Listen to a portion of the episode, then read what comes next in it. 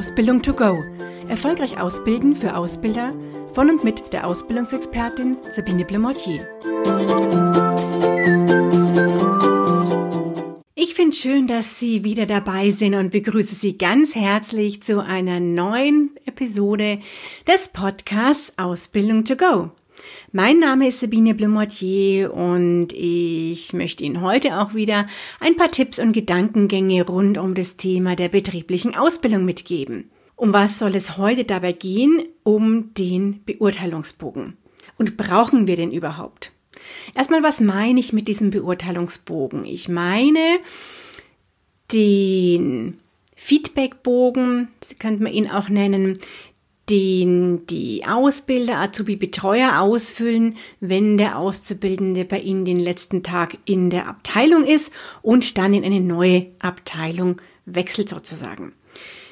Der heißt in manchen Firmen Beurteilungsbogen, in anderen Unternehmen Personalentwicklungsbogen und es gibt noch viele verschiedene andere Namen dafür.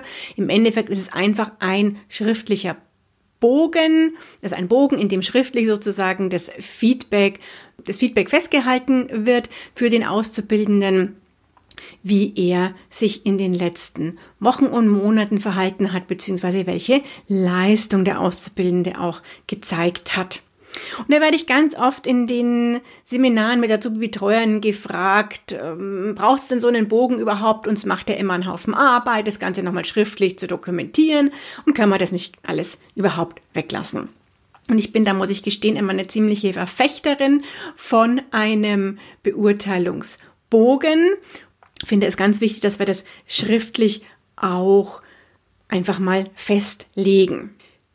Zum einen nochmal, um was geht es? Es geht ja um dieses letzte Feedback-Gespräch, wenn der Auszubildende zum Beispiel einen Monat oder auch acht Wochen lang in einer Abteilung war. Und da gab es ja schon hoffentlich jede Woche oder alle zwei Wochen ein Feedback-Gespräch. Und dann sollte das natürlich in irgendeiner Art und Weise nochmal abgeschlossen werden. Das heißt, am letzten Tag oder in den letzten Tagen in der Abteilung sollte der Azubi-Betreuer mit dem Auszubildenden hier nochmal ein ausführliches Feedback-Gespräch führen. Das heißt, der Auszubildende bekommt nochmal Gesamt, ein Gesamtfeedback über seine Leistung, sein Verhalten in den letzten Wochen und natürlich auch der Auszubildende kann eine Rückmeldung geben, wie ihm denn der Abteilungseinsatz gefallen hat. Auch das sollte natürlich nicht das erste Mal sein, dass er hier nach seinem Feedback gefragt wird. Dabei finde ich es immer ganz schön, wenn es einen Bogen gibt und dann der Auszubildende auch sozusagen so eine Art Selbstbeurteilung ähm, macht, eine Selbstbewertung. Das heißt, der Auszubildende füllt aus, was würde ich mir denn selber geben für eine Bewertung hier in den entsprechenden Kriterien und der Azubi-Betreuer genauso. Und dann kann man sehr gut in einem Gespräch auch in einen Dialog gehen und der Azubi-Betreuer erklären, warum er den Auszubildenden gut oder nicht so gut oder mittelmäßig hier äh, gesehen hat und der Auszubildende, wie es er es empfunden hat und warum und wieso. Und dann kann man, wie gesagt, sehr gut im Dialog das Ganze durchgehen. Neben dem Rückblick, der es natürlich über den Einsatz in der Abteilung ist, ist es auf der anderen Seite natürlich genauso auch noch ein bisschen eine Vorschau. Vielleicht auch das ist in manchen äh, Bögen dabei. Äh, was möchte sich der Azubi denn für die nächsten Wochen und Monate auch vornehmen?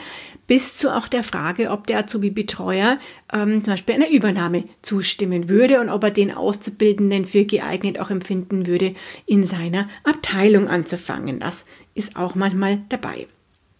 So, also das ist, wann wird der Beurteilungsbogen ausgefüllt und das letzte Feedback-Gespräch nochmal als Erklärung.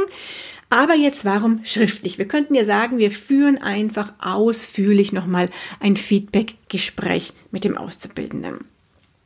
Das Problem ist, wenn bei Ihnen in der Firma Sie ein so ausführliches Feedbackgespräch mit dem Auszubildenden führen und dann kommt dann die nächste Abteilung und dann führt mit ihm die Frau Bauer, sage ich mal, ein Gespräch und wieder der nächsten Abteilung der Herr Müllacker.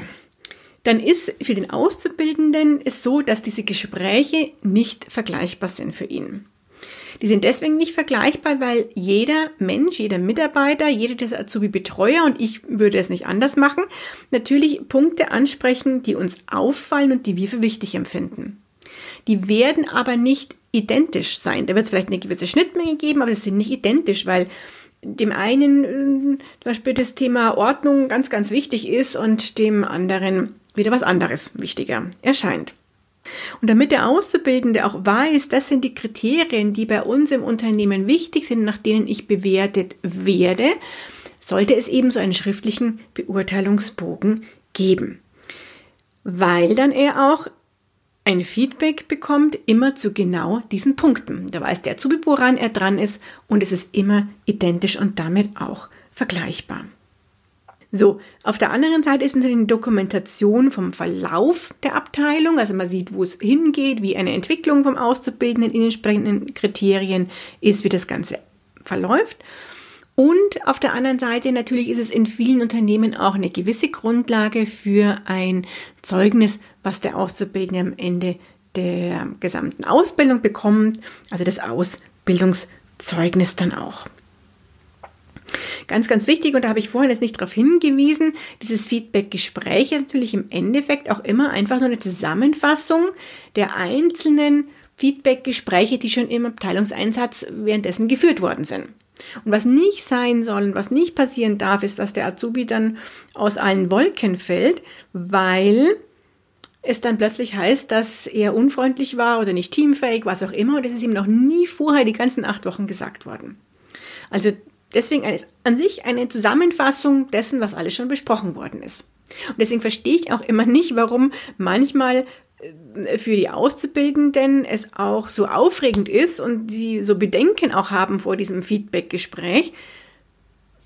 Ja, weil es im Endeffekt eine Zusammenfassung dessen ist, was ihnen schon gesagt worden ist. Und die größten Bedenken haben natürlich die Auszubildenden immer dann, ja, wenn eben vorher nicht viel angesprochen wurde und sie deswegen auch gar nicht wissen, wo stehe ich denn und wie begeistert oder nicht begeistert ist denn mein Azubi-Betreuer mit mir in der Abteilung.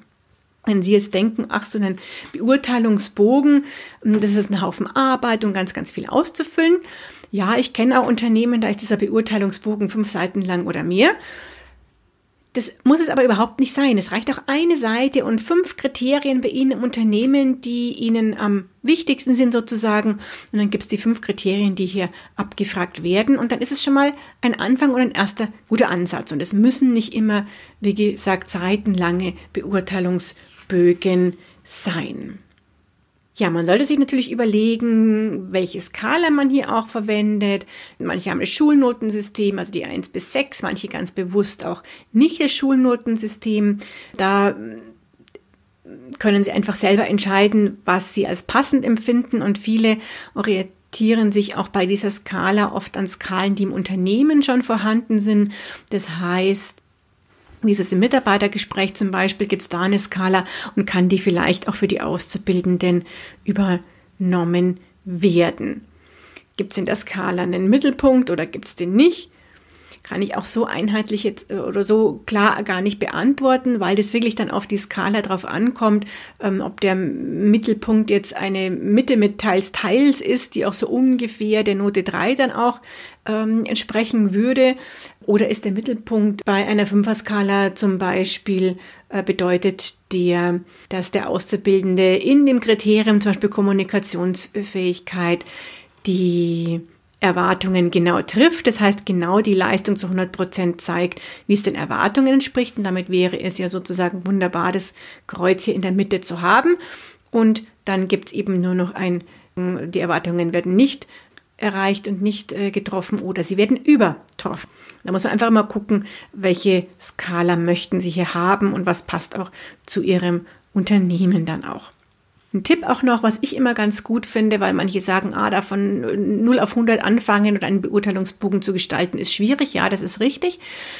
Lassen Sie aber auch die Auszubildenden vielleicht selber ihren Beurteilungsbogen erstellen und den, den Vorschlag machen. Oder fordern Sie die Auszubildenden auf, mal die Mitauszubildenden in der Berufsschule, die Mitschüler dort zu fragen, was die für Beurteilungsbögen haben, dass sie dann eine Kopie vielleicht machen können und dann haben Sie ja fünf Bögen und können mal schauen, welche sagt Ihnen denn am besten zu, welcher passt bei Ihnen oder könnte passen und Sie passen den entsprechend einfach dann noch firmenspezifisch an auf ihre Wünsche, Bedürfnisse und besprechen das dann auch wieder natürlich mit den Azubi-Betreuern und den Auszubildenden, auch die ich hier immer mit einbeziehen würde. Und ganz wichtig noch als letzter Hinweis, bitte vergessen Sie den Betriebsrat nicht, denn so ein Beurteilungsbogen ist zustimmungspflichtig. Das heißt, wenn Sie einen Betriebsrat im Unternehmen haben, dann muss, bevor Sie den einsetzen, auch der Betriebsrat zustimmen. Gute Möglichkeit natürlich hier immer die jungen Auszubildenden Vertretung auch von Anfang an einzubeziehen. Dann sollte dieser Zustimmung eigentlich auch nichts mehr im Wege stehen, denn es gibt, wie ich gerade angesprochen habe, schon ganz, ganz viele Vorteile, die ein Beurteilungsbogen hat. Ja, und diejenigen von Ihnen, die sagen, haben wir schon längst wunderbar, Vielleicht waren trotzdem noch ein paar Hinweise für Sie ganz interessant, diese vor allen Dingen an Ihre Betreuer dann auch noch weiterleiten dürfen. Und wenn Sie neu damit starten möchten, dann wünsche ich Ihnen dafür ganz, ganz viel Erfolg. Wenn Ihnen diese Podcast-Folge gefallen hat, dann freue ich mich wieder über eine Bewertung von Ihnen vom Podcast. Und ansonsten wünsche ich Ihnen ganz, ganz viel Erfolg beim Umsetzen und freue mich natürlich, wenn Sie auch beim nächsten Mal wieder dabei sind, wenn es heißt Ausbildung to go. Und schon ist sie wieder vorbei. Eine Folge des Podcasts Ausbildung to go von der Ausbildungsexpertin Sabine Blumottier. Sie möchten noch mehr Tipps für Ausbilder? Dann abonnieren Sie diesen Podcast. Für weitere Ausbildertipps besuchen Sie die Internetseite www.erfolgreich-ausbilden.de.